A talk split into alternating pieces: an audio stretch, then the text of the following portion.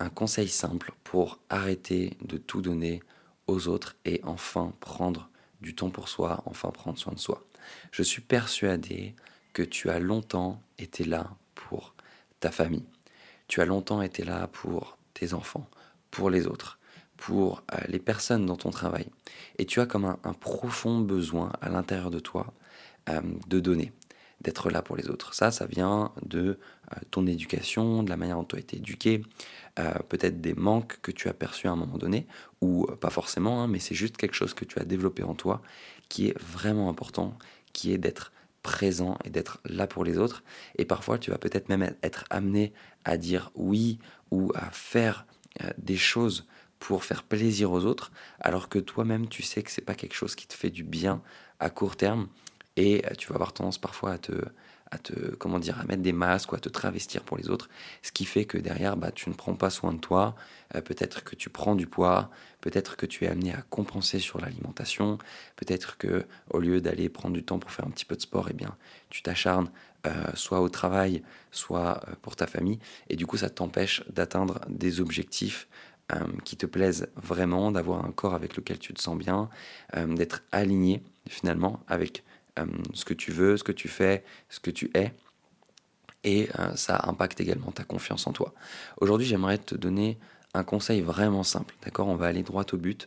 Euh, parce que c'est vraiment une histoire de comment est-ce que tu perçois les choses. Si aujourd'hui tu donnes beaucoup aux autres, c'est parce que inconsciemment tu perçois plus de bénéfices à être là pour les autres que d'inconvénients. Je m'explique. Tu vois, je vais reprendre encore cette phrase d'équilibre. On parle beaucoup d'équilibrage. Nous, on a développé une méthode qui s'appelle le rééquilibrage émotionnel qui dit que finalement, il y a toujours un équilibre dans la vie. Et le but est d'aller rééquilibrer un petit peu ses perceptions. En fait, euh, si tu aimerais prendre soin de toi, mais qu'aujourd'hui tu n'y arrives pas, tu ne le fais pas concrètement, c'est qu'en fait, inconsciemment, tu as encore trop de bénéfices perçus à être là pour les autres. Probablement que euh, tu te dis que et c'est inconscient, probablement tu dis que si jamais demain euh, tu n'étais plus là pour les autres, donc euh, tu prenais du temps pour toi, eh bien tu ressentirais une forme de honte, une forme de culpabilité, puisque euh, tu te dirais peut-être les gens vont dire de toi que tu es égoïste, peut-être que toi-même tu vas penser de toi que tu es égoïste, et c'est quelque chose que tu ne supportes pas. Et donc tout ça c'est des choses qui sont inconscientes, hein. peut-être que tu ne, le dis pas, tu ne te le dis pas consciemment, mais il y a vraiment beaucoup de bénéfices aujourd'hui pour toi à être là pour les autres. Tu te dis que euh, les gens vont plus t'aimer, tu te dis que euh, les gens en ont besoin. Euh, et à l'inverse, le fait de prendre du temps pour toi, tu, tu vois peut-être ça inconsciemment comme de l'égoïsme. c'est possible.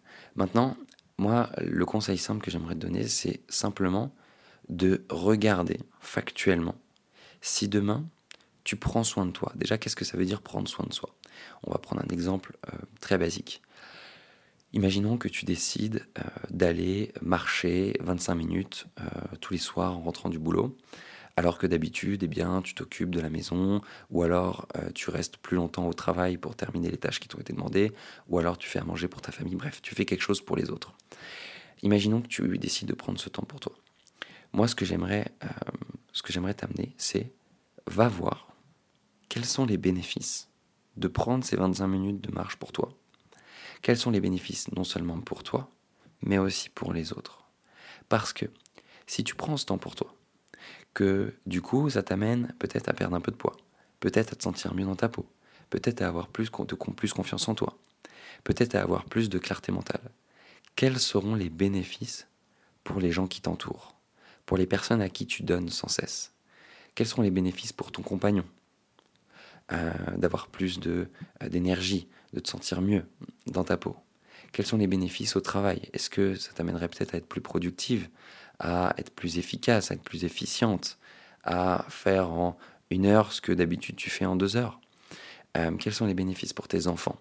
D'avoir une maman euh, qui est bien dans sa peau, qui a de l'énergie, qui se sent bien et qui est fière d'elle, plutôt qu'une maman peut-être euh, irritable, qui certes est là pour les autres, mais en fait ne se sent pas bien, est fatigué, est stressé, qui parfois va peut-être être irritable, peut-être euh, se mettre en colère plus facilement.